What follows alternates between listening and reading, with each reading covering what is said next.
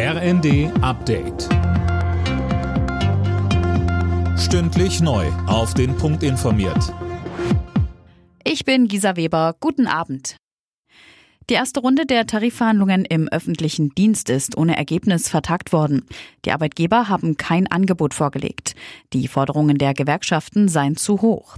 Verdi und der Beamtenbund fordern für die Beschäftigten von Bund und Kommunen 10,5 Prozent mehr Geld, mindestens aber ein Plus von 500 Euro monatlich. Verdi-Chef Frank Wernicke. Der Breite des öffentlichen Dienstes fehlen Stellen, haben einen massiven Bedarf, sind unbesetzte Stellen da. Und das liegt daran, dass der öffentliche Dienst zu schlecht bezahlt. Wir müssen aufholen, auch gegenüber anderen ähm, Tarifbereichen. Die CDU distanziert sich von Hans-Georg Maaßen und prüft einen Parteiausschluss des ehemaligen Verfassungsschutzpräsidenten. Hintergrund, Maaßen hat in einem Interview von rot-grüner Rassenlehre und einem Austausch der Bevölkerung durch arabische und afrikanische Männer gesprochen. CDU-Bundesvize Karin Prien sagte uns dazu.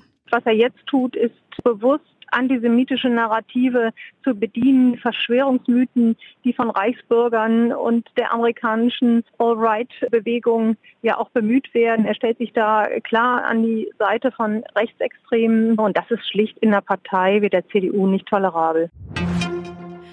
Jetzt liegt es an Kanzler Scholz. Polen will Leopardpanzer an die Ukraine liefern und hat Berlin nun offiziell um Erlaubnis gebeten.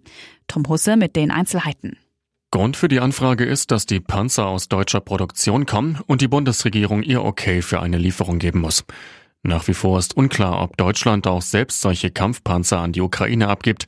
Verteidigungsminister Pistorius sagte heute, er geht davon aus, dass jetzt rasch eine Entscheidung getroffen wird. Dafür zuständig ist das Kanzleramt. Der deutsche Anti-Kriegsfilm Im Westen nichts Neues ist einer der großen Favoriten bei den diesjährigen Oscars. Die Neuauflage des Kultromans von Erich Maria Remarque geht mit insgesamt neun Nominierungen ins Rennen. Darunter für den besten Film. Alle Nachrichten auf rnd.de